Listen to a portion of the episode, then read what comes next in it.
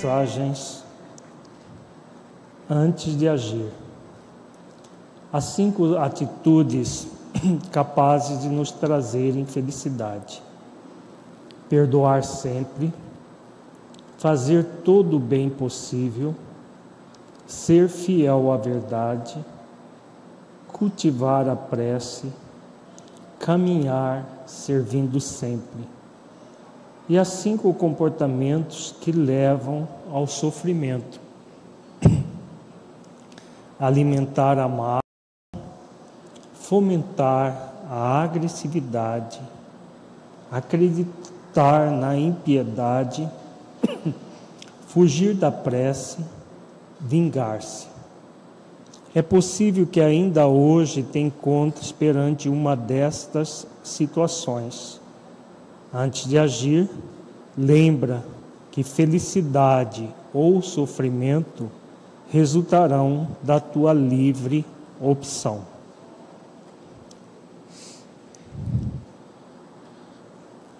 Vamos elevar os nossos pensamentos a Jesus, rogar a Ele que nos abençoe a todos. Mestre, amigo, abençoe-nos, Senhor. E mais este encontro em que refletiremos sobre o plano existencial que todos nós trazemos ao reencarnar no mundo. Ampara-nos para que possamos prosseguir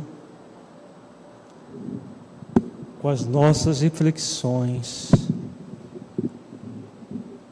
oferecendo o melhor de nós mesmos para bem compreender as leis divinas que somos convidados a cumprir. Ampara-nos a todos, Senhor, nesse ideal, que possamos estar cada vez mais conscientes do rumo a ser seguido. Ser conosco hoje e sempre. Gratos por tudo. prosseguindo com o estudo reflexivo das dimensões do espírito imortal, nós estamos trabalhando o módulo 1, as dimensões do espírito imortal e o plano existencial.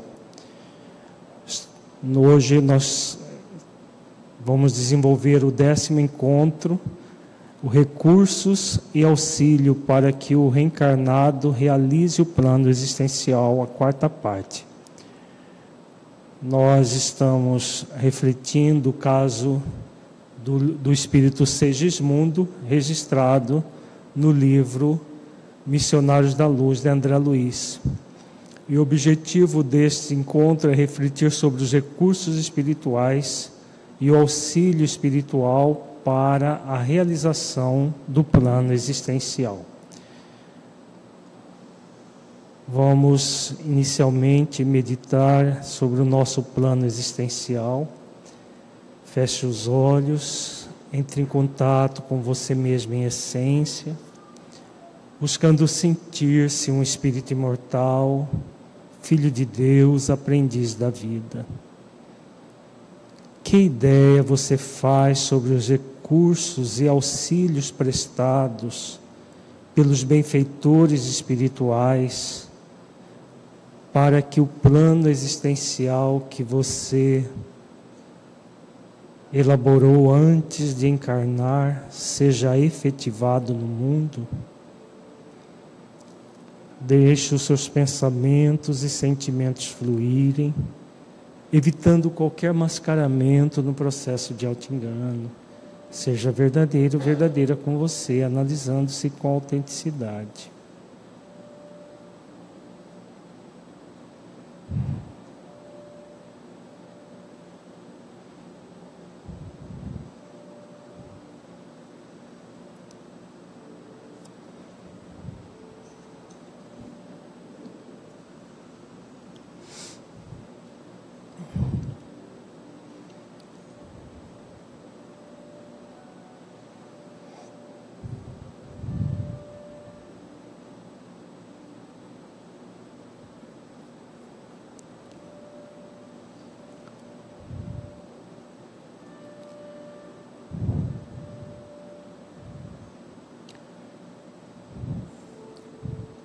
Gradualmente vamos voltando ao estado de vigília para a reflexão doutrinária.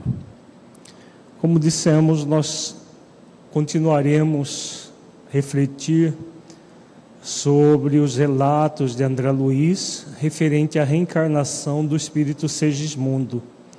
Está registrado toda essa saga do espírito Segismundo no livro Missionários da Luz. E é feito, o André Luiz narra todo o trabalho feito pelos benfeitores espirituais para que Segismundo pudesse reencarnar. Desde a conciliação com seu futuro pai, que estava gerando uma energia tóxica, produzindo uma destruição dos espermatozoides na própria bolsa escrotal, impedindo que houvesse a fecundação. Ele que já havia se comprometido a perdoar o, o, o Segismundo que o havia assassinado numa, na encarnação anterior, e mesmo que já havia programação dele receber o Segismundo como segundo filho do casal Adelino e Raquel, o pai, o futuro pai, reconhecendo energeticamente que o futuro filho seria o desafeto do passado, começa a produzir essa energia tóxica que impedia a fecundação. E aí nós vimos nos nossos encontros passados todo o trabalho que Alexandre, juntamente com a equipe que André Luiz faz parte, gerando a reconciliação.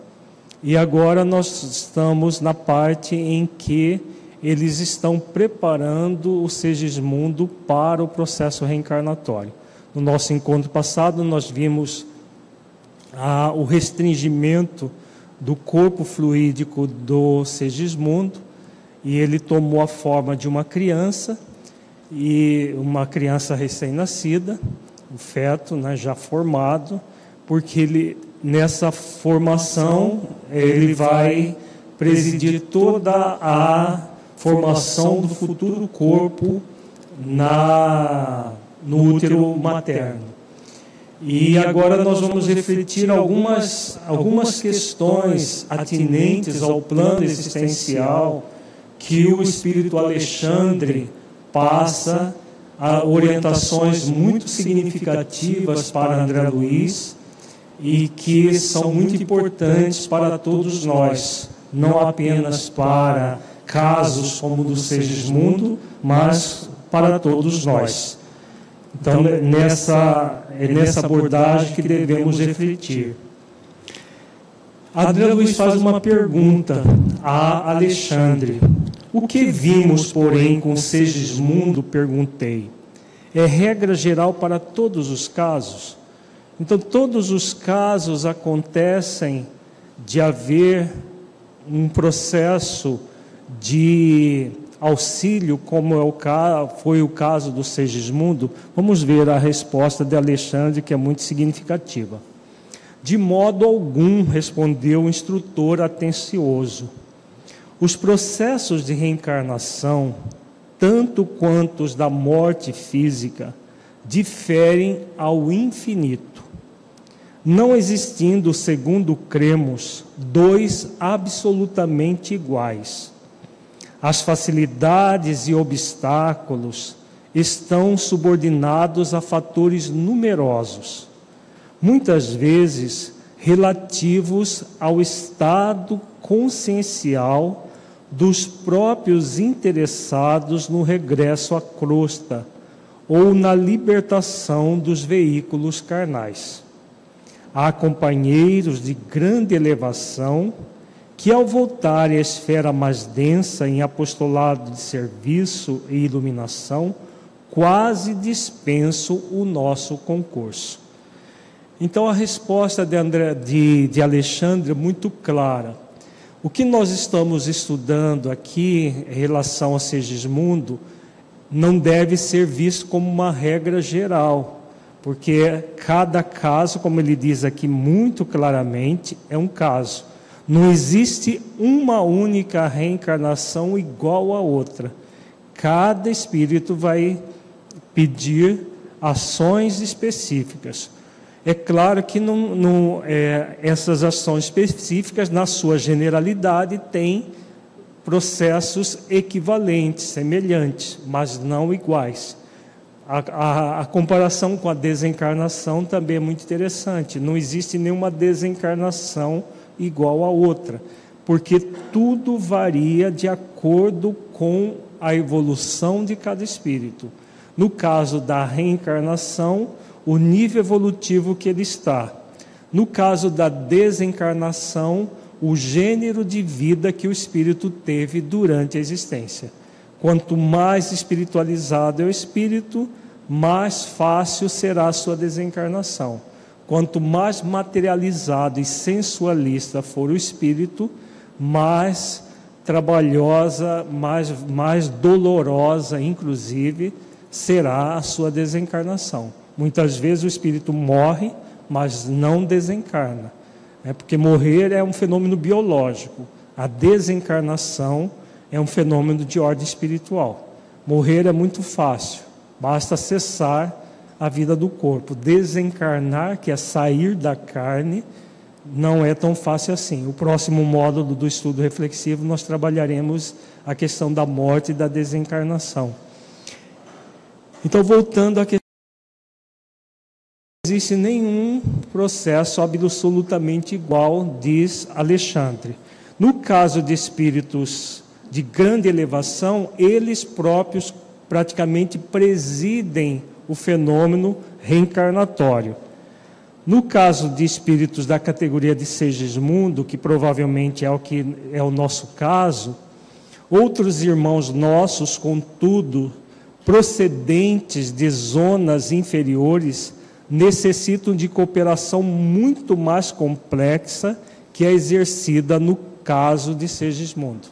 Olha como interessante, espíritos menos evoluídos vão ter mais colaboração ainda, mais auxílio do mundo espiritual do que os espíritos de condição mediana, como é o caso do Segismundo. Não deveriam renascer, porém, interroguei, curioso, tão somente aqueles que se revelassem preparados? Olha a pergunta de André Luiz. É uma pergunta de alguém que ainda não está habituado às dimens... à, à, à realidade espiritual. Por quê? Que ainda tem uma visão tanto materialista da vida. Por quê? Por que, que a pergunta de André Luiz é inclusive ingênua? Deve preparar? Hã? Deve preparar? Deve preparar?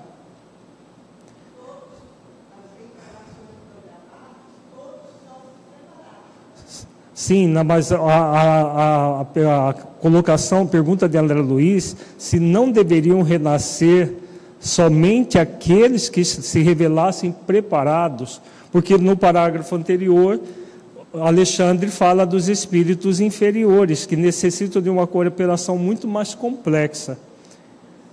Por que, que é ingênua a, a, a pergunta dele? E é um tanto materialista. Qual que é o objetivo, maior objetivo da reencarnação? Não é aprimoramento? Se apenas os espíritos preparados reencarnassem, o que aconteceria com os outros? ficariam abandonados por Deus? Como que o espírito pode, pode evoluir se ele não vier à reencarnação, mesmo quando ele não se encontra preparado? Dá para entender isso? É o grande objetivo da reencarnação, é fazer com que o espírito se melhore. Mesmo que ele reencarne e desencarne muitas e muitas vezes, como nós vimos. No encontro passado nós vimos isso. Sem nem saber que está acontecendo o processo, ele nunca deixa de passar a zero na, na existência, porque vai tendo experiência. Chega um momento que ele desperta para a realidade da vida. E aí ele começa a fazer o trabalho de preparação mais efetiva. Mas É na encarnação que isso vai acontecer. Vamos ver a resposta de Alexandre. Não podemos esquecer, no entanto, refutou meu esclarecido interlocutor, que a reencarnação é o curso repetido de lições necessárias. A esfera da crosta é uma escola divina e o amor, por intermédio das atividades intercessórias, reconduz diariamente ao banco escolar da carne milhões de aprendizes. Olha que comparação interessante. Se a, a terra é uma escola, só vai para a escola quem que já está preparado? Não, vai para a escola aquele que necessita de aprender. Né? Então, como a, a síntese de Alexandre é perfeita, a reencarnação é o curso repetido de lições necessárias. Mesmo que o espírito aproveite muito pouco, ele vai de repetição em repetição se aprimorar enquanto espírito imortal. O orientador amigo calou-se por alguns instantes e prosseguiu. A reencarnação de Segismundo obedece às diretrizes mais comuns. Traduz expressão simbólica da maioria dos fatos dessa natureza, porquanto nosso irmão pertence à enorme classe média dos espíritos que habitam a crosta, nem altamente bons, nem conscientemente maus Acresce notar, todavia, que a volta de certas entidades das regiões mais baixas ocasiona laboriosos e pacientes esforços aos trabalhadores de nosso plano. Então, vemos pela resposta de Alexandre que existe uma classe média de espíritos, do ponto de vista evolutivo. São os espíritos que não são nem altamente bons, nem conscientemente maus. E essa classe é o que tem reencarnações semelhantes ao espírito Segismundo, que provavelmente seria a categoria da maioria de nós, né? que ainda não somos bons espíritos no, no, sentido da escala espírita, lá do, do livro dos espíritos, mas também já não somos maus deliberadamente maus. Já somos espíritos querendo o bem, almejando cada vez mais o bem. Agora vamos ver o que Alexandre fala dos espíritos que ainda se encontram nas regiões mais baixas. Muito interessante a fala dele. Semelhantes seres obrigam-nos a processos de serviço que você gastará ainda muito tempo para compreender. É muito mais complexo a reencarnação de espíritos das regiões inferiores.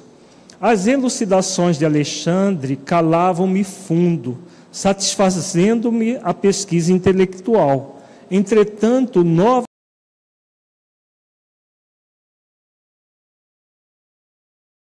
que, premido por intensa e legítima curiosidade, perguntei respeitoso: O auxílio que vemos atingirá porventura a todos?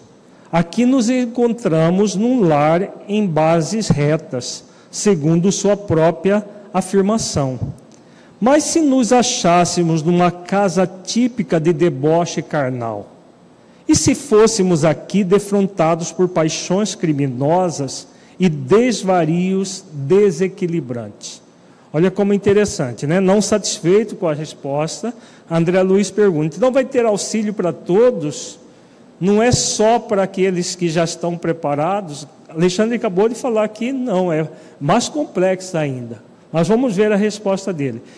Ah, no caso aqui, a pergunta de reencarnação em, em situações, como ele diz, numa casa típica de deboche carnal, por exemplo, um prostíbulo, um motel em que as pessoas se encontram fortuitamente, simplesmente para é, fazer sexo, E nessas situações que não, não é um, um, uma relação conjugal afetiva numa família, como que acontece os processos reencarnatórios? Ou, ou, ou até no estupro. Vejamos aqui a, a resposta de Alexandre. O instrutor meditou gravemente e redarguiu. André, o diamante perdido no lodo por algum tempo não deixa de ser diamante. Assim também a paternidade e a maternidade em si mesmas são sempre divinas. Em todo lugar desenvolve-se o auxílio da esfera superior, desde que se encontre em jogo o trabalho da vontade de Deus. Entretanto, devemos considerar que em tais circunstâncias, as atividades de auxílio são verdadeiramente sacrificiais. Olha como é interessante a, a forma como o Espírito Superior enxerga uma questão. Mesmo nessas situações em que há o deboche em relação ao próprio sexo, há um movimento de leviandade da criatura, a paternidade e a maternidade em si mesmas são sempre divinas. Por quê? Porque mesmo quando os espíritos só estão buscando as sensações físicas, por que, que a paternidade e a maternidade em si mesmas são sempre divinas? Por que, gente? Porque é através dela que o processo reencarnatório acontece. Então, se aquelas pessoas ainda não conseguem entender a sexualidade de uma forma mais sublime, mais equilibrada, mesmo assim não deixam de ser instrumentos para que espíritos voltem ao corpo. Em situações, às vezes, como a Márcia acabou de lembrar agora há pouco, às vezes até numa situação de estupro não deixa de haver a paternidade e a maternidade, permitindo que espíritos reencarnem para evoluir e crescer, como nós acabamos de ver. Então, quando ele faz a comparação do diamante perdido no lodo, não deixa de ser diamante, mesmo que as pessoas estejam ainda no deboche em relação ao sexo, elas acabam sendo instrumentos, como ele coloca muito claro aqui, da vontade de Deus. Né? A vontade de Deus é que nós evoluamos. Nós temos o nosso livre-arbítrio. O espírito tem a liberdade de debochar do sexo e fazer do sexo um, uma, um processo simplesmente para se obter prazer. Como a vontade do, de Deus é que nós evoluamos, Pode acontecer, por exemplo, de espíritos obsessores reencarnar pelos próprios debochadores? Pode acontecer? Pode. A literatura mediúnica tem casos muito é, interessantes. No livro, por exemplo, Trilhas de Libertação, de André Luiz, tem um caso do obsessor que inspira o próprio psiquiatra que tratava de uma moça que, que que, era, que ainda era virgem, e o psiquiatra, com uma visão puramente sexualista, falou que o problema dela era a falta de sexo. E como ela não tinha parceiro, ele mesmo se candidatou a ser o primeiro a fazer sexo com ela. Só que ela estava fértil, e aí o que, que aconteceu? O próprio espírito obsessor que fez sexo junto com o psiquiatra, num processo de vingança, foi atraído para o óvulo que foi fecundado pelo espermatozoide e ele veio à reencarnação. Né? No livro, no livro Sexualidade e Saúde Espiritual, na pergunta que fala sobre estupro, o benfeitor que responde, ele diz que muitos espíritos que inspiram o estupro, e quando há gravidez, a mulher, são eles próprios que, a, que muitas vezes reencarnam. Pode às vezes acontecer de espíritos amigos da mãe é, vir a reencarnar, mas é, é raro. Maior parte das vezes é o próprio obsessor que, se tornando filho, fica mas tolhido no próprio processo de infernizar a vida na mãe, porque desencarnado é muito pior. Então, vejamos que em tudo isso o que está? A permissão divina está ligada à lei de permissão. Não que seja a vontade de Deus que nós hajamos de uma maneira leviana. Isso não é vontade de Deus. Mas Deus permite o nosso livre-arbítrio? Permite ou não? Permite. Ele permite que nós usemos mal o nosso livre-arbítrio. Mas do mal que o ser humano produz, vai se produzir um bem, que é a paternidade, a maternidade, para que espíritos os mais diversos possíveis, até espíritos que não desejam o processo reencarnatório, que não querem, mas vêm assim pelas próprias forças das coisas, a própria força evolutiva que os impulsionam a isso. As vibrações, aí o, o, agora o, a, o, Alexandre vai falar o que, que acontece nesses ambientes. As vibrações contrárias e subversivas das paixões desvaradas da alma em desequilíbrio comprometem os nossos melhores esforços. E muitas vezes nessas paisagens de irresponsabilidade e viciação, para ajudar em obediência ao nosso ministério, devemos, antes de tudo, lutar contra entidades monstruosas, dominadoras dos círculos de vida dos homens e das mulheres, que imprevidentemente escolhe o perigoso caminho da perturbação emocional, onde tais entidades ignorantes e desequilibradas transitam. Então vejamos, a paternidade e a maternidade nunca vão deixar de ser divinas, mas o trabalho que essas pessoas dão para os espíritos que vão trazer outros espíritos ao processo reencarnatório é de, da responsabilidade de quem? O, os atos deles, dentro da lei de liberdade, é responsabilidade de quem? Deles mesmos. Então, eles são livres para agirem dessa forma leviana.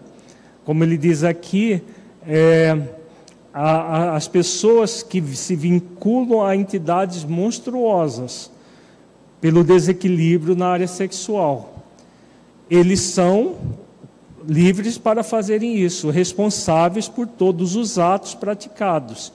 Então, todo o trabalho que eles vão dar para os benfeitores espirituais, para que o processo reencarnatório aconteça, vai para conta da vida deles.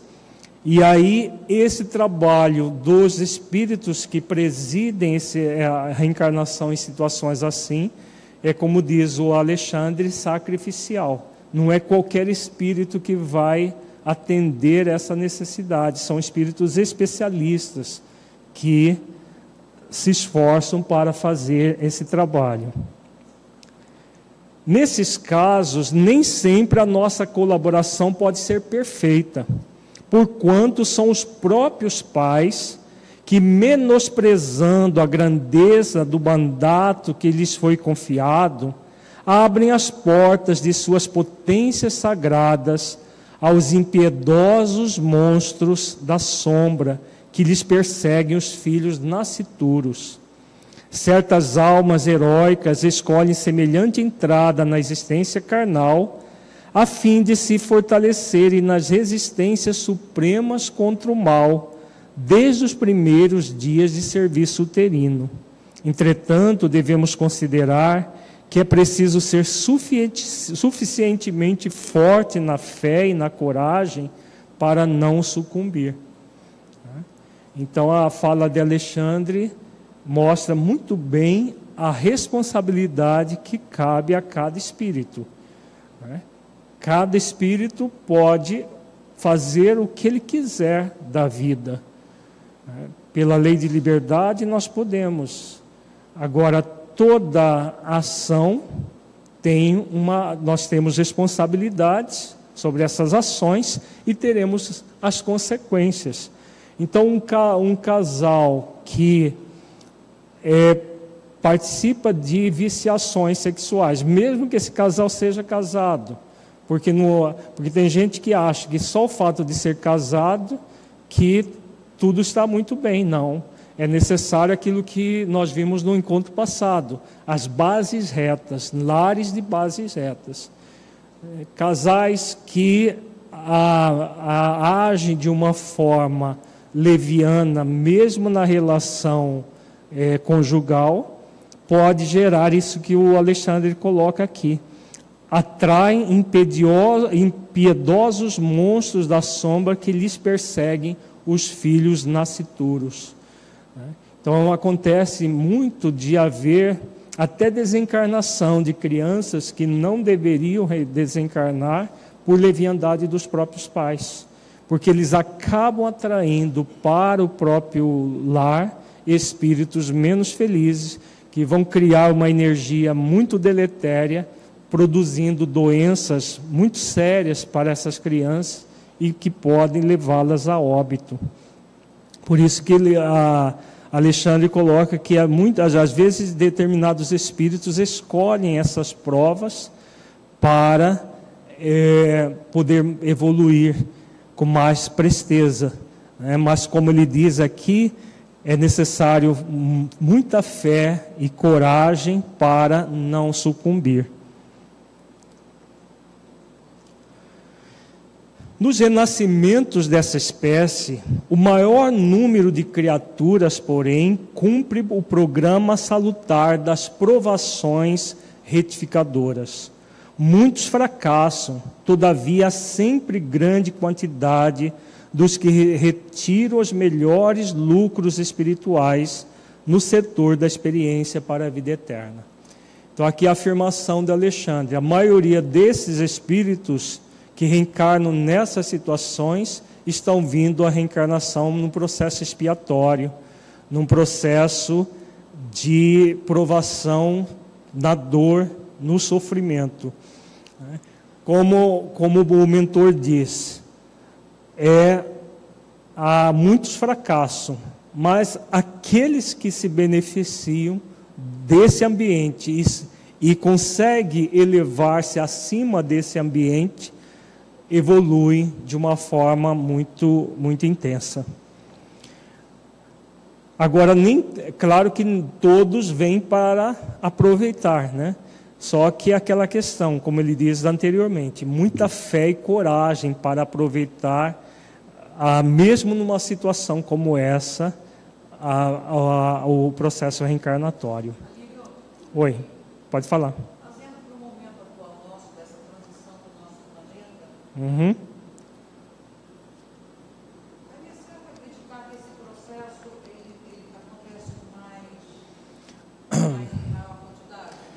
Ah, uma boa pergunta da Márcia. No, nesse momento da transição do planeta, esse tipo de processo tem acontecido com mais intensidade? Sim. Todos os fenômenos de ordem expiatória têm se intensificado.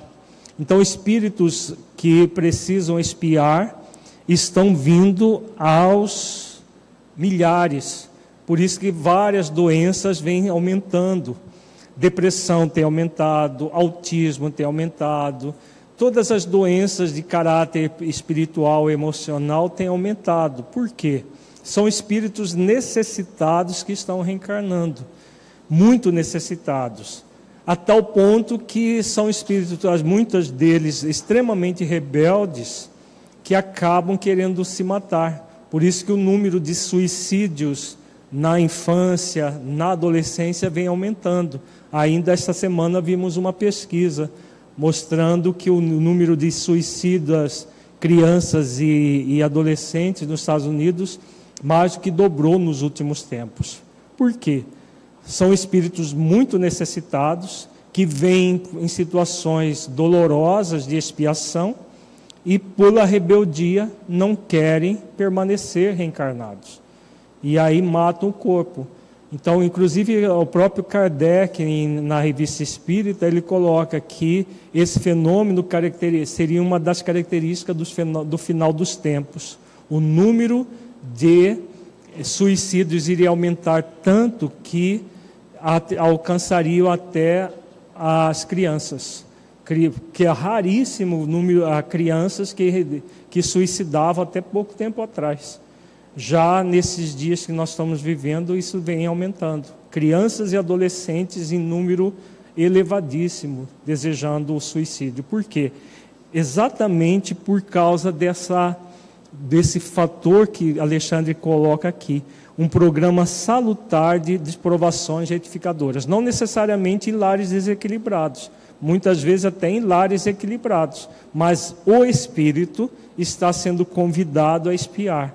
E como eles vêm uh, por expiações não apenas de ordem física, mas expiações morais, em que a dor é oculta né, e que o espírito é convidado a a resignação, é convidado a desenvolver virtudes que ele não se dispõe e por isso se mata, por isso que se deixa levar por processos como autismo e outras doenças.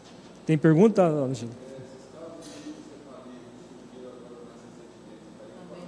Todos esses casos, todos os fenômenos teratológicos, os fenômenos de ordem congênita, as síndromes genéticas, isso tudo tem aumentado. Por quê? Tem aumentado o número de espíritos necessitados de expiação. Ah? Uhum. Alexandre comentar o assunto com, import... com imponente beleza. Começava eu a compreender a procedência de certos fenômenos teratológicos e de determinadas moléstias congênitas que no mundo confrange o coração. As asserções do momento levavam-me a novo e fascinante estudo, a questão das provas retificadoras e necessárias. É o que nós acabamos de falar. Né? Tem aumentado esses fenômenos, essas, a incidência de pessoas nessas provas retificadoras e necessárias, a ponto das, de muitos se recusarem e ampliar o número de suicídio. É um, é um fenômeno desses tempos que estamos vivendo. Em seguida, Alexandre convidou os construtores a examinar os mapas cromossômicos em companhia dele, junto de Herculano. Acompanhei o trabalho com interesse, embora absolutamente desprovido de competência para ajuizar com precisão relativamente aos caprichosos desenhos sobre o nosso olhar. Aqui André Luiz faz referência aos mapas cromossômicos que nós refletimos no, no, no, mês, no nosso encontro passado, que ele ainda não consegue entender como funciona, mas é o estudo dos cromossomos é, mais próprios para o futuro corpo do espírito reencarnante não lhe é dado transmitir determinadas definições daquela pequena assembleia de autoridades espirituais por falta de elementos para comparação analógica. Mas posso dizer que, fim da parte pro, propriamente técnica das, das conversações, o meu orientador acrescentava satisfeito. O que é importante nós refletirmos nessa questão dos cromossomos que vejamos que a, a, a André Luiz fala de uma assembleia de autoridades espirituais estudando os cromossomos para a reencarnação de um espírito. O quanto de trabalho e de recursos o reencarnado recebe de auxílio do mundo espiritual antes de reencarnar. Isso tem a ver com que lei que nós somos convidados a tomar consciência profunda dessa lei em relação a tudo isso que recebemos. Nós recebemos pela lei de amor, justiça e caridade e principalmente pela lei de misericórdia. Mas nós não estamos falando do ato deles darem a nós, de nós recebermos. O que que qual é a lei que nos que nós somos convidados a refletir? Hã? Méritos Será que haveríamos mérito? Será que um, espírito como o Segismundo teria todo esse mérito? A lei de misericórdia, o que faz com que amplie em nós o quê? qual é a lei que nós somos convidados a amar profundamente e exercitar a virtude ligada a essa lei para que fazermos jus a isso tudo? Hã? Lei de responsabilidade, exatamente. Por quê?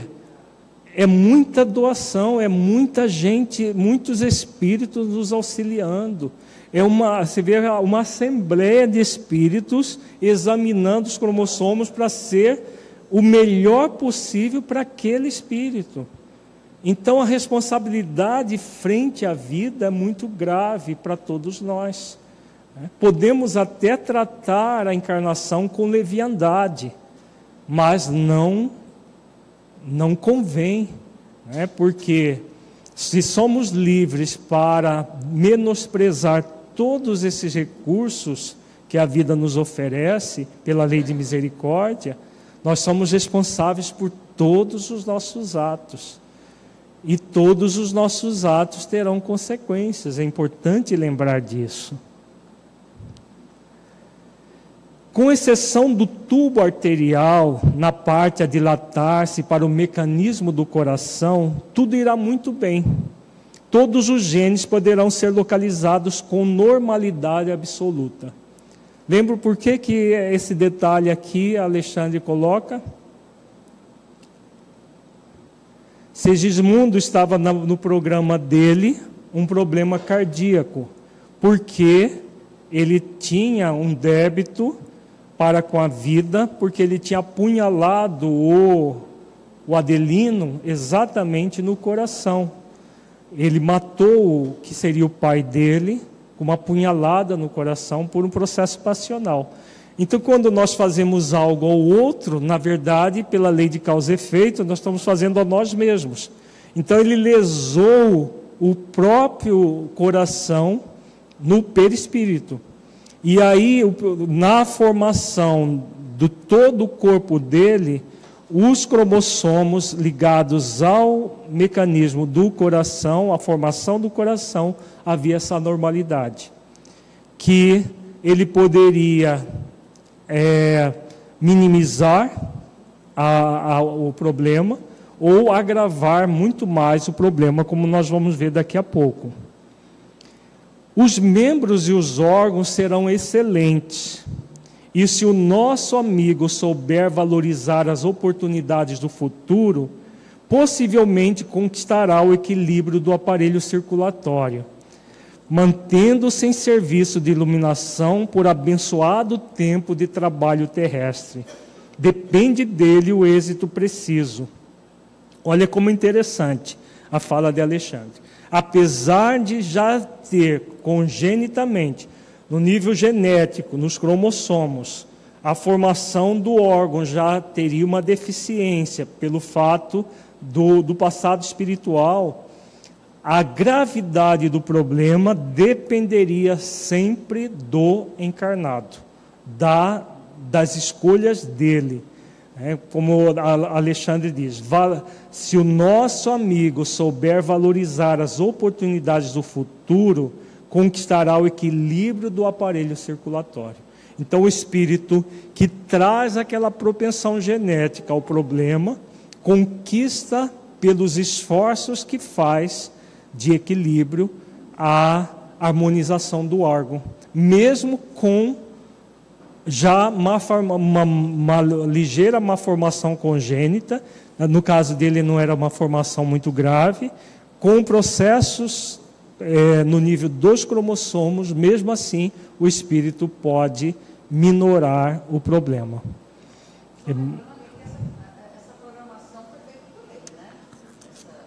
Ele foi, na verdade, a pergunta da Márcia se essa programação foi feita por ele. Foi feita pelos benfeitores espirituais baseados em todo o processo dele, e ele concordou.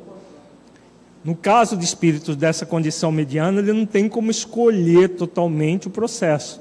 Vai depender daquilo que ele praticou na, e da, da necessidade dele quanto espírito imortal evoluir.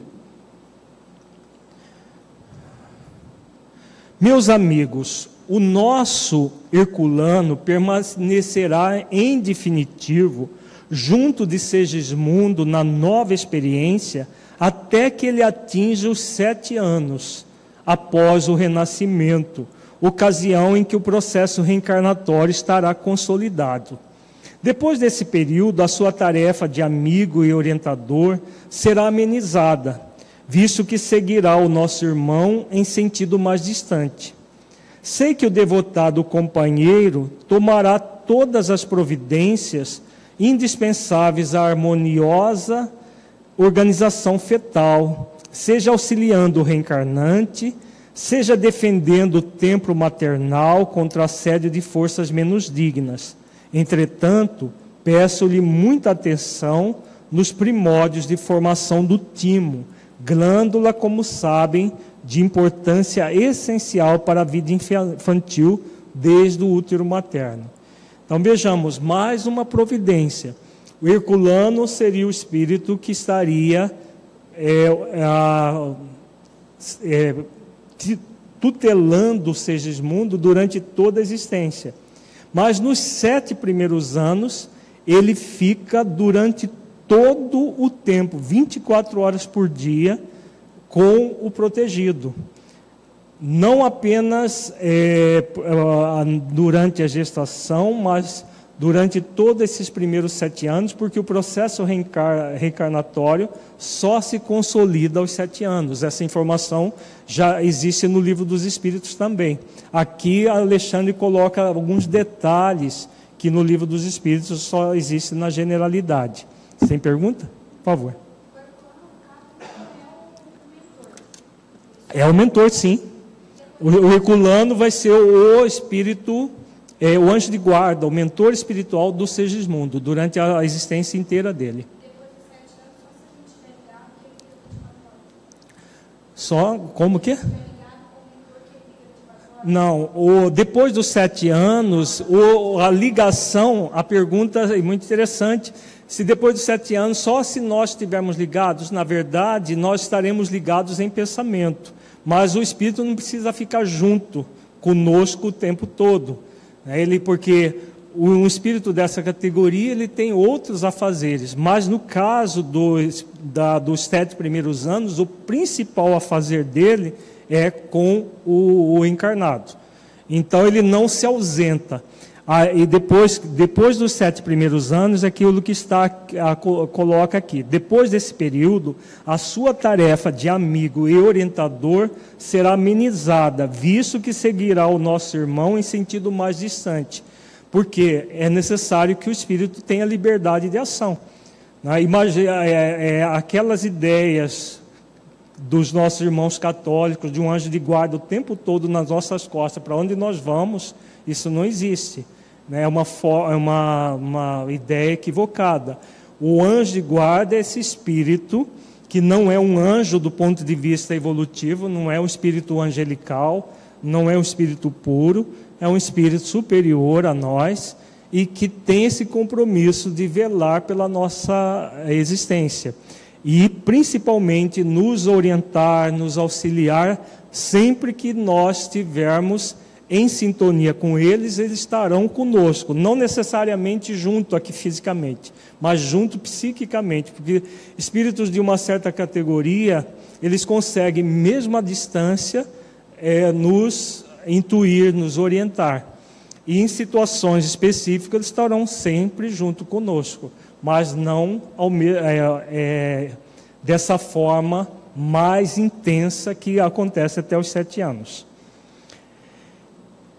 É muito interessante a, a, a orientação de, André, de, de Alexandre em relação à formação do timo. O timo é uma glândula que fica aqui entre, no chamado mediastino, entre os pulmões, próximo do coração, que, que é responsável pela, pelo sistema imunológico.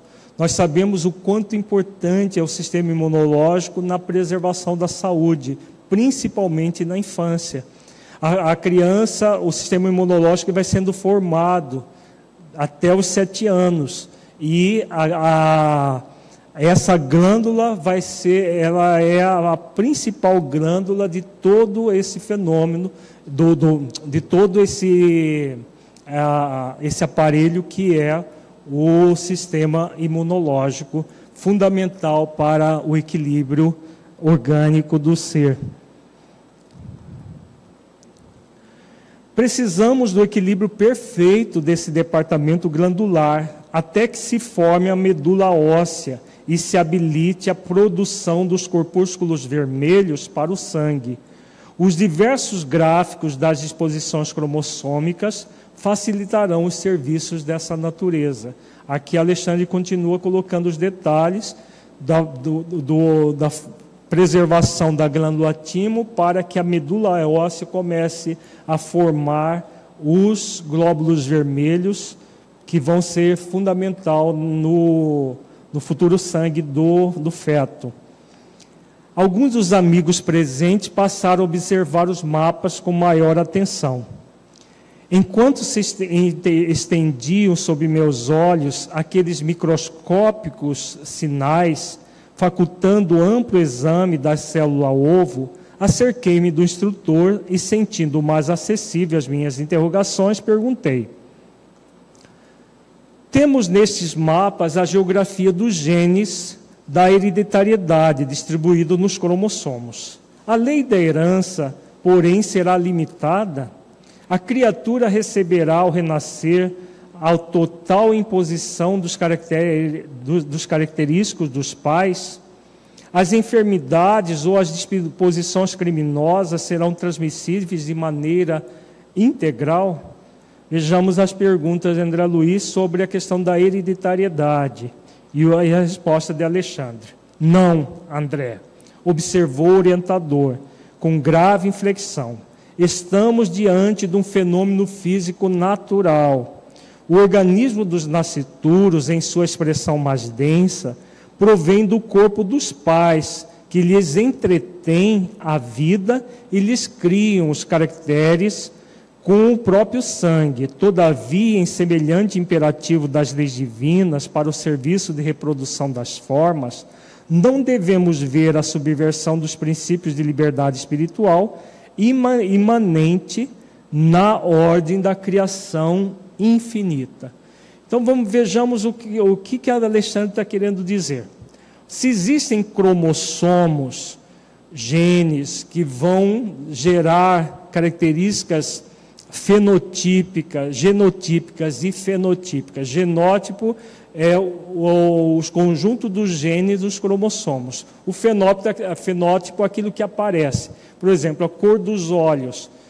Cor dos olhos é fenótipo agora vem dos genes dos pais. Se os pais têm, têm genes para olhos claros, os filhos é, vão ter olhos claros. Se tiver para olhos escuros, não, não vai adiantar, não tem como, só com lente de contato para ter olhos claros. Isso só, só para é, ter uma ideia do que, que acontece em termos de genes e daquilo que vai se demonstrar no corpo a partir dos genes cabelo, cor de cabelo, textura de cabelo, tudo isso vem dos genes dos pais.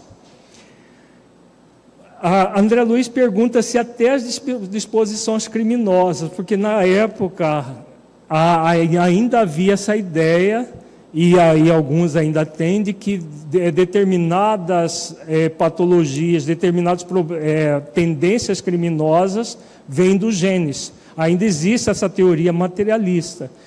A, a, e a concepção de André Luiz é a concepção do médico ainda, com essa é, concepção materialista. E aí Alexandre coloca que isso não é genético, que isso é a, a questão genética vai gerar os fenômenos de ordem material. Agora, em relação às leis divinas, o que nós somos convidados a refletir a questão da liberdade espiritual imanente na ordem da criação infinita. Então, o que o espírito de fato herda? O espírito reencarnado. O reencarnante, no caso de Segismundo. Em se tratando de disposições criminosas. O que, que ele herda? Tenta, é, tendências dos pais ou tendência dele mesmo que ele traz para serem ressignificadas. É isso que Alexandre está querendo dizer aqui. Não, é, não tem como nós recebermos as tendências dos nossos pais. Popularmente as pessoas não falam, ah, fulano puxou, é, esse, esse gênio dele é de quem? Do pai ou da mãe? É, de quem que ele puxou? É como se puxar é como se fosse ter herdado do pai e da mãe uma tendência à irritação, uma tendência a, a ser retraído. Isso vem do pai e da mãe? Não. Isso é do espírito. Ele é herdeiro dele mesmo.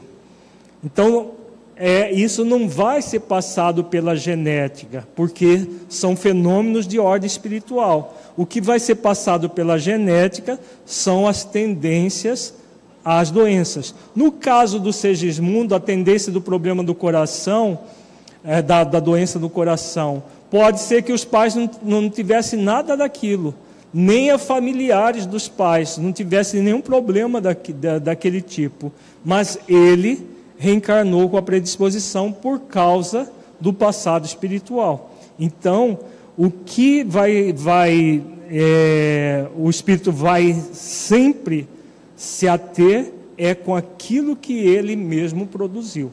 O restante é apenas, claro, é, é secundário. Porque cor dos olhos, a estatura, é, complexão física, isso tudo é secundário no processo reencarnatório. O que, que é primário? O que é primário são as nossas tendências inferiores que nós estamos aqui exatamente para ressignificar. Vamos ver, o próximo parágrafo vai ficar mais claro essa fala de, de Alexandre. Por isso mesmo, a criatura terrena herda tendências e não qualidades. Então, nós trazemos as tendências do passado. Para quê? Para ressignificar, para dar um novo significado, mudar isso. As primeiras cercam o homem que renasce desde os primeiros dias de luta não só em seu corpo transitório, mas também no ambiente geral a que foi chamado a viver, aprimorando-se. As segundas resultam do labor individual da alma encarnada na defesa, educação e aperfeiçoamento de si mesma nos círculos benditos da experiência. Se o espírito reencarnado estima as tendências inferiores, desenvolvê-las-á ao reencontrá-las dentro do novo quadro da experiência humana, perdendo um tempo precioso e menosprezando o sublime ensejo de elevação. Então aqui fica muito claro né, que o espírito renasce com as suas tendências, ele mesmo é herdeiro de si mesmo, para é, modificar essas tendências. É, quando ele, Alexandre disse, o espírito reencarnado estima as tendências inferiores, desenvolvê-las-á, ao reencontrá-las dentro do novo quadro. Então ele renasce num ambiente propício a, muitas vezes, praticar aquelas tendências. Mas para quê? Para que ele resista numa, numa sociedade superficial, repleta de criaturas levianas, qual que é, será a, proba a probabilidade maior se o espírito não se esforçar para desenvolver virtudes? Qual que seria a probabilidade maior? Não é dar vazão às tendências que já traz? A probabilidade maior será essa, porque por isso que a reencarnação é uma grande prova para o espírito. Ele não vem para delinquir, mas as chances dele voltar a delinquir serão grandes se não fizer esforços para desenvolver as virtudes do espírito imortal que ele é. Como diz a Alexandre aqui, ó, perdendo um tempo precioso e menosprezando o sublime ensejo de elevação. Porque o grande o objetivo da reencarnação é nós utilizarmos o tempo reencarnatório para produzir luz, para nos iluminar. Se a pessoa, em vez de fazer isso, dá vazão às suas tendências do passado, fazendo todo o movimento que ela já trouxe do passado para modificar e, e reincide nos erros, é o que ela menospreza o sublime ensejo de elevação, malbaratando o tempo. Todavia, se a alma que regressa ao mundo permanece disposta ao serviço de alta elevação, sobrepairará quaisquer exigências menos nobres do corpo ou do ambiente, triunfando sobre as condições adversas e obtendo títulos de vitória da mais alta significação para a vida eterna. Em sã consciência, portanto, ninguém se pode queixar de forças destruidoras ou de circunstâncias asfixiantes em se referindo ao círculo onde renasceu. Haverá sempre dentro de nós a luz da liberdade íntima, inclinando-nos à ascensão. Praticando a subida espiritual, melhoraremos sempre. Esta é a lei. Olha que beleza esse parágrafo aqui, dá várias orientações do Alexandre, muito significativas para todos nós. Quando o espírito decide por desenvolver as virtudes, se auto-elevando, se auto-eliminando, ele vai sobreparar a quaisquer eh, exigências menos nobres, seja do corpo. Isso tem muito a ver com aquela fala muito recorrente de muitos encarnados. Qual é? A carne é fraca. A carne é fraca, então a carne é fraca e a pessoa dá vazão aos seus desejos puramente carnais, como se fosse o corpo que mandasse no espírito e não o contrário, o espírito que comanda o corpo. Aqui Alexandre coloca muito claro: é, sobrepairará a quaisquer exigências menos nobres do corpo e ou do ambiente. Ah, não, o problema não, é que há muita tentação nesse mundo. Né? Não tem também essa fala? Além da, da carne fraca, há muita tentação externa, que é o ambiente. O ambiente onde nós vimos, vivemos. Existe muita tentação? Claro que existe. Mas as tentações de fora só influencia porque há tentação onde? dentro da criatura. Né? Porque se não houver tentação dentro da criatura, não, não, não vai tocá-la.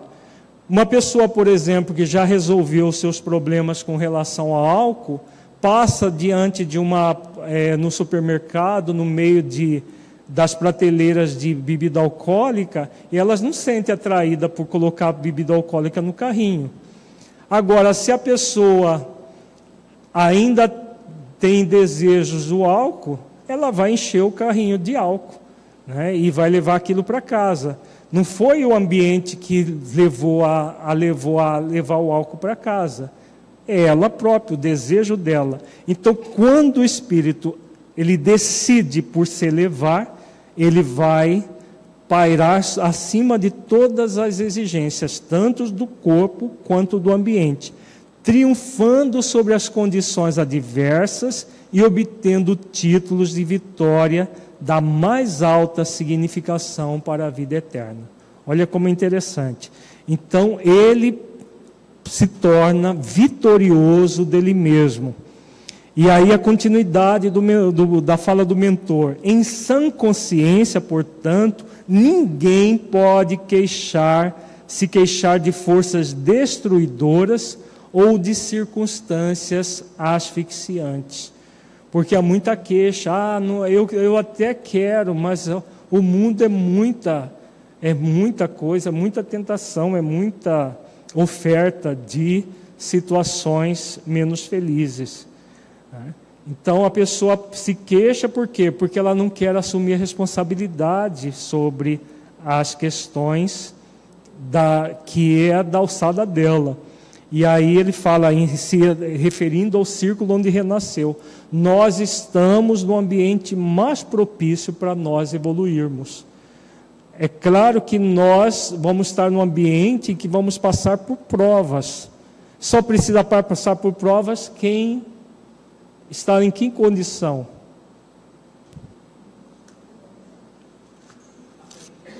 Quem está na condição de aprendiz, né? De aprendizado. Quem não, já, já aprendeu não precisa passar por provas. Um espírito superior precisa passar desse tipo de provas que nós passamos? Não, porque ele já é superior. Um espírito crístico não precisa passar por nenhum tipo de prova, porque ele já é um espírito puro. Quem precisa, precisa passar por provas são espíritos da nossa condição, que estamos no processo de evolução. Quer falar, Jaline? Jaline. Hum.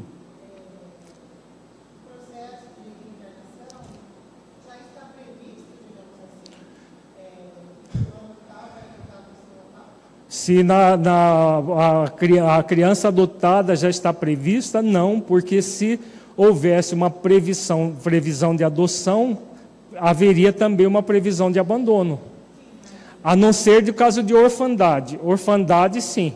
Orfandade, a orfandade é uma expiação para o espírito. E na orfandade também pode ser providenciado pais substitutos para aquela criança. Tá? que é a maternidade e paternidade também. Agora, em outros casos de abandono, não é, porque senão alguém viria para abandonar. Né? É, é a pessoa que desistiu da paternidade e da maternidade. Aí, claro que a providência divina vai providenciar outra pessoa para substituir. Tá? concluindo aqui a fala de Alexandre, haverá sempre dentro de nós a luz da liberdade íntima, indicando-nos indicando a ascensão. Praticando a subida espiritual, melhoraremos sempre. Esta é a lei. Né? Então, a lei divina nos convida a melhorar sempre. A decisão de mudança, a decisão de melhoria sempre passará pelas nossas escolhas. É, somos nós que vamos, fazendo bom uso da lei de liberdade, seguir nessa direção. Em virtude das anteriores explicações do orientador relativamente à importância da assistência de Herculano a Segismundo reencarnado até os sete anos, procurei obter do instrutor alguma elucidação a respeito. Pedi desculpas a Alexandre, todavia não me pude furtar a delicada inquirição. Por que tamanho cuidado com o sangue do futuro recém-nascido? Somente aos sete anos iniciais de existência humana estaria terminado o serviço de reencarnação? Como sempre acontecia, o nobre mentor é, viu-me viu complacente, sorriu qual pai carinhoso e respondeu-me solícito. Você não ignora que o corpo humano tem as suas atividades propriamente vegetativas, mas talvez ainda não saiba que o corpo perispiritual, que dá forma aos elementos celulares, está fortemente radicado no sangue. Na organização fetal, o patrimônio sanguíneo é uma dádiva do organismo materno. Logo após o renascimento, inicia-se o período de assimilação diferente das energias orgânicas, em que o eu reencarnado ensaia a consolidação de suas novas experiências. E somente aos sete anos de vida comum começa a presidir por si mesmo ao processo de formação do sangue, elemento básico de equilíbrio ao corpo perispirítico, ou forma preexistente no novo serviço iniciado. Aqui a, a fala de Alexandre, uma verdadeira revelação, que no livro dos Espíritos fala do, da, da, reencarnação que, que, se completa aos sete anos. Mas esses detalhes aqui, atinente ao perispírito, não é colocado, porque isso ficou para obras complementares, como as obras de André Luiz. Então, nós temos Além do corpo físico, temos o corpo fluídico do espírito, que é o perispírito, e o espírito. o corpo perispiritual ele está muito ligado ao próprio sangue. Por isso, esse cuidado dos benfeitores espirituais, do próprio anjo de guarda, para a formação da, da, do, do, sangue, o cuidado da glândula, com a glândula timo, que vai ser responsável pelo sistema imunológico, que depende da corrente sanguínea para estar em todo o organismo a medula óssea, onde vai ser formado os glóbulos, é, os glóbulos vermelhos, e todo o processo de, é, da, da, da, necessidade biológica do, do, do feto e da criança depois que nasce. Agora, principalmente, a questão do perispírito, que está muito conectado ao próprio sangue, como Alexandre diz aqui. Por isso a importância do sangue na nossa vida. Né? No, a, se nós perdermos um volume de sangue, daí em torno de um litro, um litro e pouco ou mais, nós corremos risco muito sério de óbito. É, não apenas por uma questão fisiológica, mas também pelo fato do perispírito estar conectado intensamente com o sangue. Sim. Fisiologicamente e também no perispírito, porque é o perispírito que, que preside a formação do corpo. Então, todo o corpo na formação do, do feto vai ser, é, vai ser presidido pelo perispírito. Nós vimos no, no encontro passado que o Segismundo tomou a forma de um bebê. Então, ali ele já está com o perispírito que ele vai nascer. Mas o corpo vai ser formado a partir da célula ovo, tendo como molde aquele perispírito. Então, toda a formação do futuro ser, e aí esse perispírito também vai crescendo juntamente com o corpo. Então ele forma e ao mesmo tempo ele é influenciado pelo corpo. É um processo de mão dupla: perispírito, corpo e corpo, perispírito. E que por sua vez repercute no espírito. O sangue, portanto, é como se for, fora o fluido divino que nos fixa as atividades do campo material. Em seu fluxo e refluxo incessante na organização fisiológica, nos fornece o símbolo do eterno movimento das forças sublimes da criação infinita. Quando a sua circulação deixa de ser livre, surge o desequilíbrio ou enfermidade e se surgem obstáculos que impedem o seu movimento de maneira absoluta, então sobrevém a extinção do tônus vital no campo físico, ao qual se segue a morte com a retirada imediata da alma. É, aqui ele fala mais ainda e faz essa comparação muito bela, né? O sangue é o fluido divino que, nesse fluxo e refluxo incessante, ele, ele, simboliza, ele simboliza, não, ele materializa a, esse eterno movimento das forças sublimes da criação. Porque tudo no universo é movimento. Nós estamos num planeta que está girando em torno do seu próprio eixo, girando em torno de um, uma estrela que é o nosso Sol. Nós, tudo está em movimento, as marés estão se movimentando ao influxo da Lua.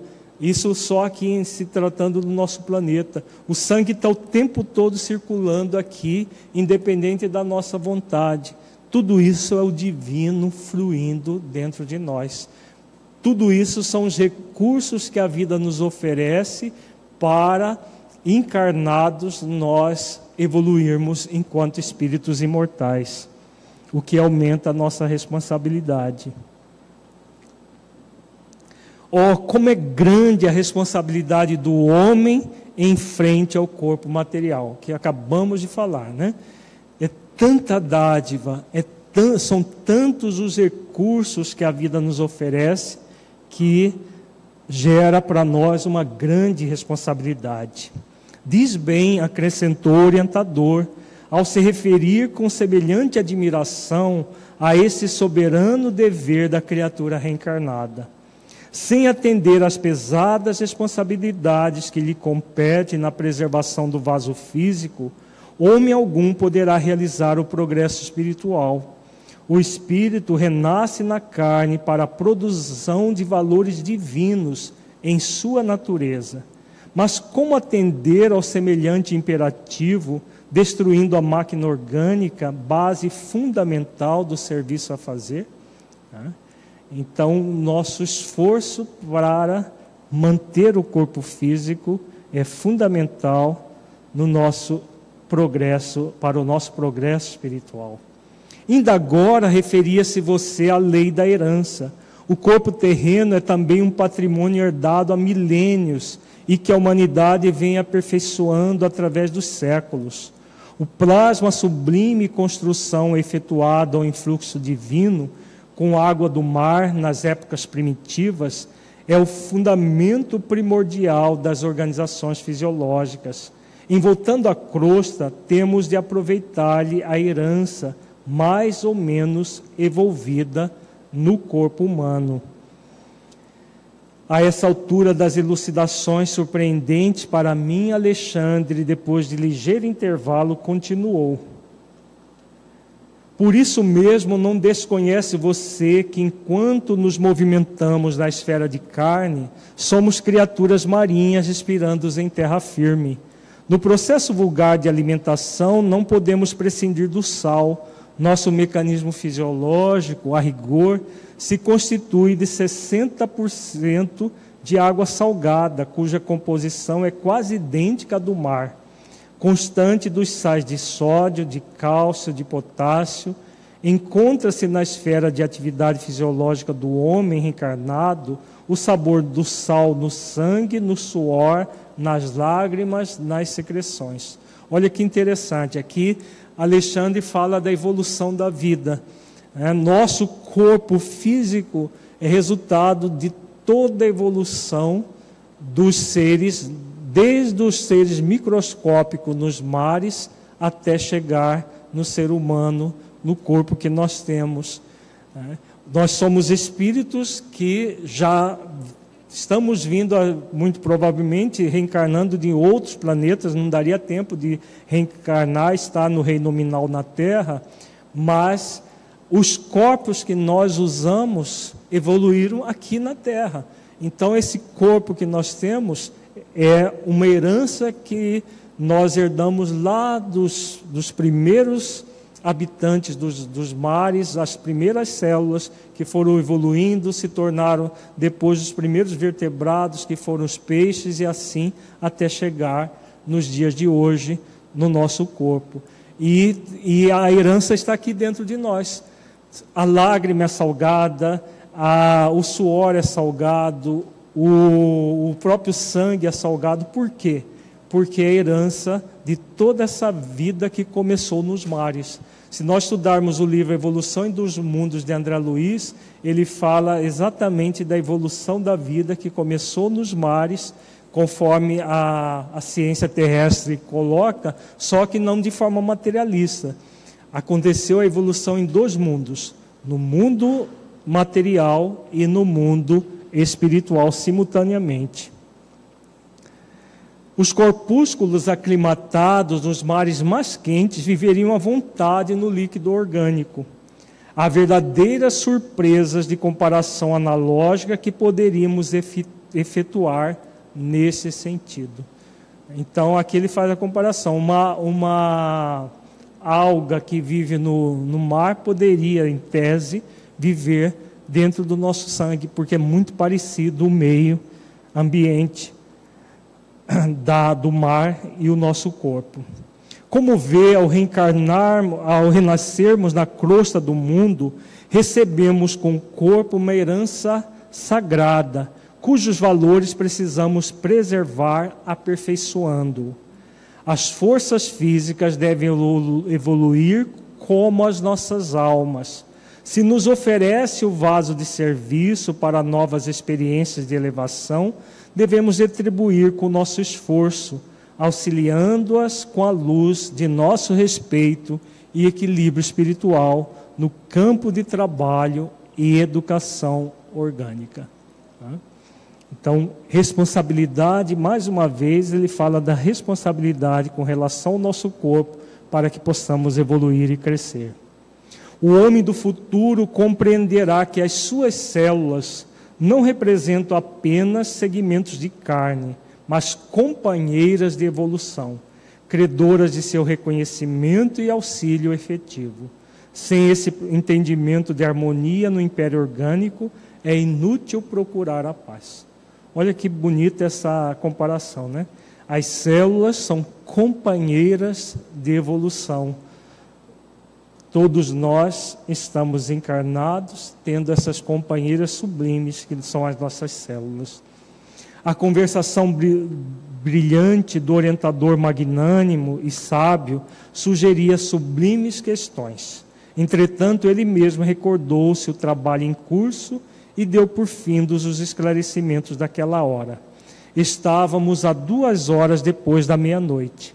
Permaneciam agora ao nosso lado não somente Alexandre e os construtores, mas também diversos amigos espirituais da família. Agora ele vai começar a descrever o ambiente onde Segismundo iria reencarnar, o quarto do futuro, dos futuros pais, que os benfeitores enfeitaram, inclusive com, com flores de luz. Vamos ver agora a beleza da descrição. Congregando todos os companheiros em torno de si, como figura máxima daquela reunião, Alexandre falou gravemente: Agora, meus irmãos, penetremos a câmara de nossos delicados colaboradores, para que se efetue o júbilo da união espiritual. E depositando Segismundo nos braços da entidade que fora na crosta terrestre, a carinhosa mãe de Raquel acentuou. Então, Segismundo estava na posição, na, no formato de bebê.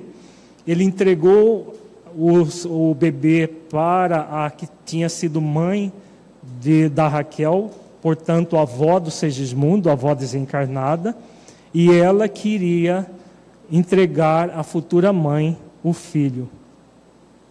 Seja você, minha irmã, a portadora do sagrado depósito. O coração filial que nos espera sentirá novas felicidades no contato de sua ternura. Raquel bem merece semelhante alegria. Voltando-se para a assembleia ali congregada, explicou: Faremos agora o ato de ligação inicial em sentido direto de Segismundo com a matéria orgânica. Espero, porém, caros companheiros, a visita reiterada de todos vocês ao nosso irmão reencarnante, principalmente no período de gestação do seu corpo futuro. Não ignoro o valor da colaboração afetuosa nesse serviço. Somente aqueles que semearam muitas afeições podem receber o concurso de muitos amigos. E Segismundo deve receber esse prêmio pelos seus nobres sentimentos e elevados trabalhos a todos nós. Nesses últimos anos em que se devotou a grandes obras de benemerência e fraternidade. Aqui Alexandre faz a, a referência à obra no mundo espiritual que Segismundo tinha é, fundado nos arredores de nosso lar.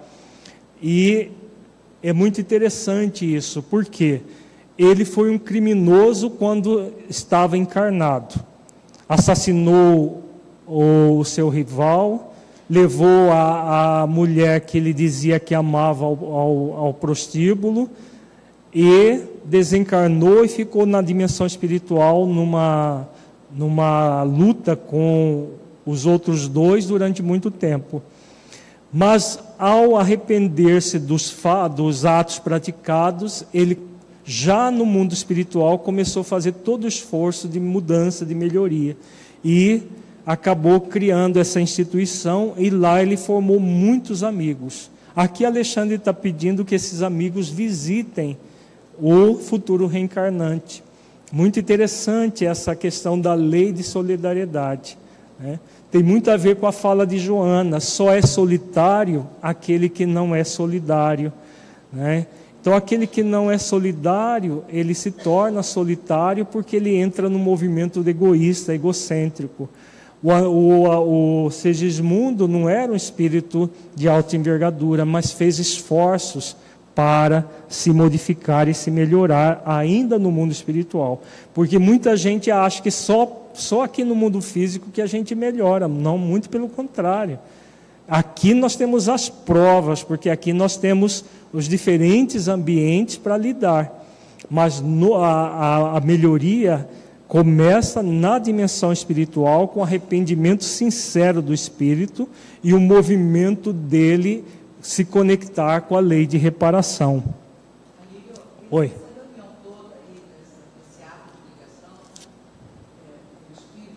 Uhum.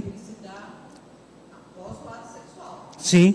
Aqui ele já está duas horas depois da meia-noite, duas horas da madrugada. Nós vimos que na, na, no nosso encontro passado, que na hora do ato sexual, o quarto é inviolado, é inviolável. Logo após, penetrávamos o aposento conjugal, onde o espetáculo íntimo era divinamente belo. No leito de madeira, em macios lençóis de linho, repousavam dois corpos que a bênção do sono imobilizava. Mas ali mesmo, Adelino e Raquel nos esperavam em espírito, conscientes da grandeza da hora em curso. Em despertando na esfera densa de luta e aprendizado, seus cérebros carnais não conseguiriam fixar a reminiscência perfeita daquela cena espiritual em que se destacavam como principais protagonistas. Contudo, o fato gravar-se-ia para sempre em sua memória eterna. Olha que bonito, né? O, o, casal, futuros pais, estavam desdobrados do corpo, aguardando a equipe, que eles já sabiam que iam receber o, o futuro filho naquele momento. Então, depois é, do ato sexual, em repouso, desdobrados, e aqui Alexandre fala que eles não se recordariam quando voltaria voltasse ao corpo de tudo o que tinha acontecido, porque se nós lembrássemos de todos esses fenômenos de ordem espiritual, nós ficaríamos numa situação de tanta melancolia que nós ficaríamos propensos a desencarnar. Então, por uma pressão providencial, o cérebro físico não registra, mas o espírito registra, como diz aqui, o fato gravar-se-ia para sempre em sua memória eterna. O espírito grava aquilo ali mesmo que ele não se lembre é, objetivamente do fato.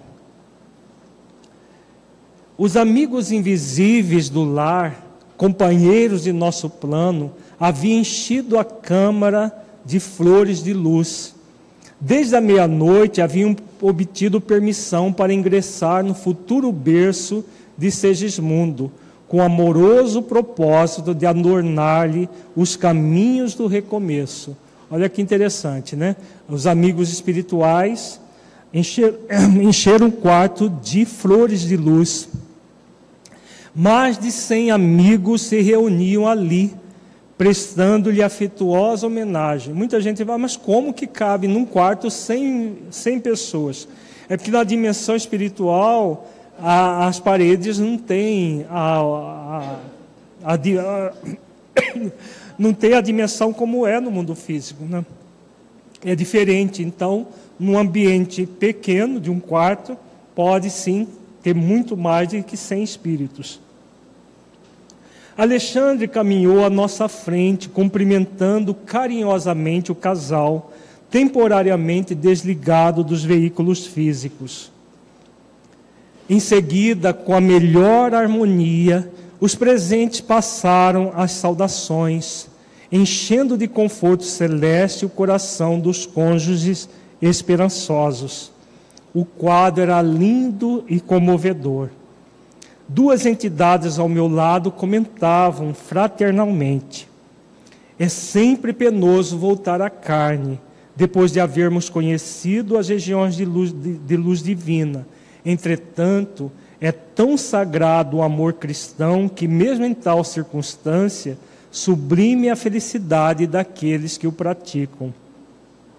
Sim, respondeu a outra, Segismundo tem lutado muito pela redenção e nessa luta vem sendo um servo devotado de todos nós. Bem merece as alegrias desta hora. A esse tempo, observei que a entidade convidada a guardar o reencarnante se mantinha a pequena distância de Raquel entre os espíritos construtores. Refletia sobre esse fato quando alguém me tocou levemente, despertando minha atenção. Era Alexandre que sorria paternalmente, elucidando-me.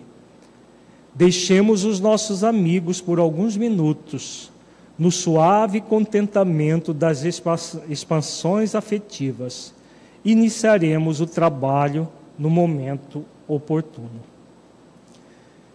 Bonito, né, gente? Nós vamos ver no, no, no, na terça-feira que vem, nós vamos ver todo o processo da ligação do a, a mãe da, da Raquel entrega o Segismundo para ela e ela acolhe nos braços. Na hora que ela acolhe, o feto, se, o, o, perispírito se une à célula ovo. E aí a, o processo da fecundação, dirigida pelo Alexandre, tudo isso nós vamos ver na próxima terça. Vamos fazer agora a nossa avaliação reflexiva.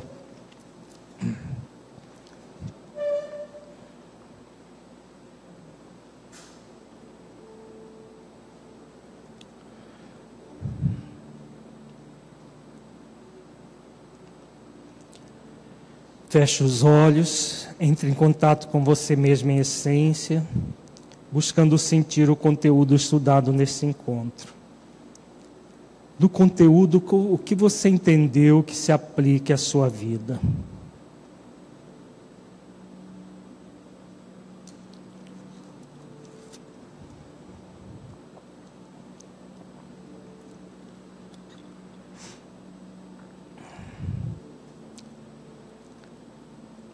O conteúdo estudado mudou a forma como você entende a oportunidade reencarnatória? Em caso positivo, que mudança foi essa?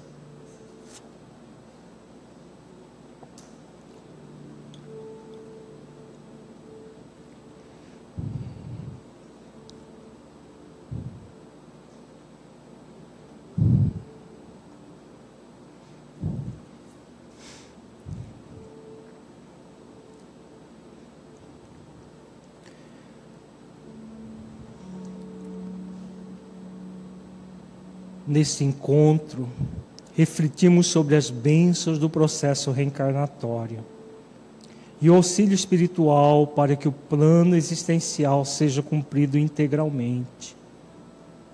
Como você tem lidado com a sua oportunidade reencarnatória? Você tem aproveitado o tempo de uma forma responsável para evoluir e crescer sendo fiel ao seu plano existencial? Como tem sido isso para você? A sua oportunidade reencarnatória, o seu esforço de preservação da saúde do corpo, como tem sido?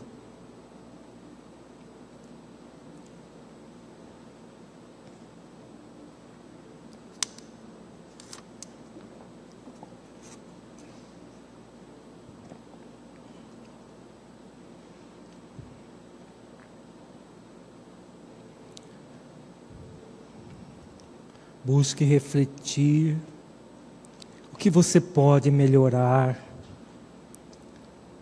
para utilizar bem a sua existência corporal.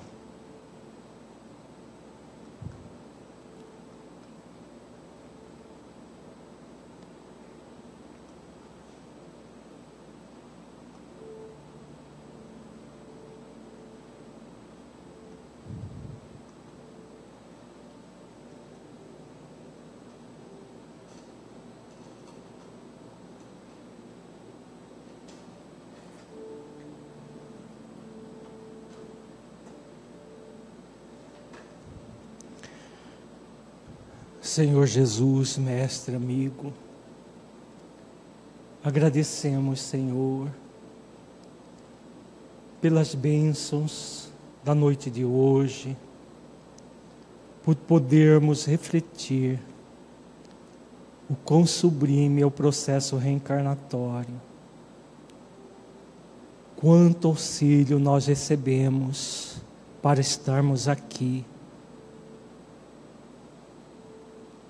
Ampara-nos para que prossigamos fazendo os esforços responsáveis para melhor utilizar a experiência reencarnatória para evoluir e crescer no limite das nossas forças. Fortalece-nos fortalece nesse ideal, Senhor. Ampara-nos a todos no ideal maior de harmonia interior. Se conosco, hoje e sempre. Gratos por tudo.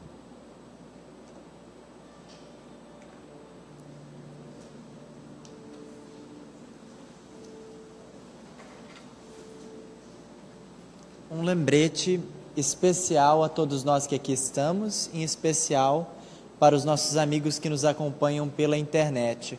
Nessa quinta-feira, dia 17 de agosto, começa o sexto Congresso Espírita de Mato Grosso. E esse encontro, que vai de 17 a 20 de agosto, também será transmitido ao vivo pelo site da FEENTE, feente.org.br barra ao vivo, e pelo canal 3 da FEB TV. Então você que não poderá participar presencialmente conosco aqui em Cuiabá, poderá acompanhar pela internet.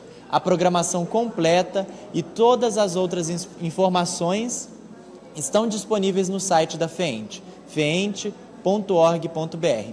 Participe conosco do 6 Congresso Espírita de Mato Grosso, que começa nessa quinta. Boa noite e até lá.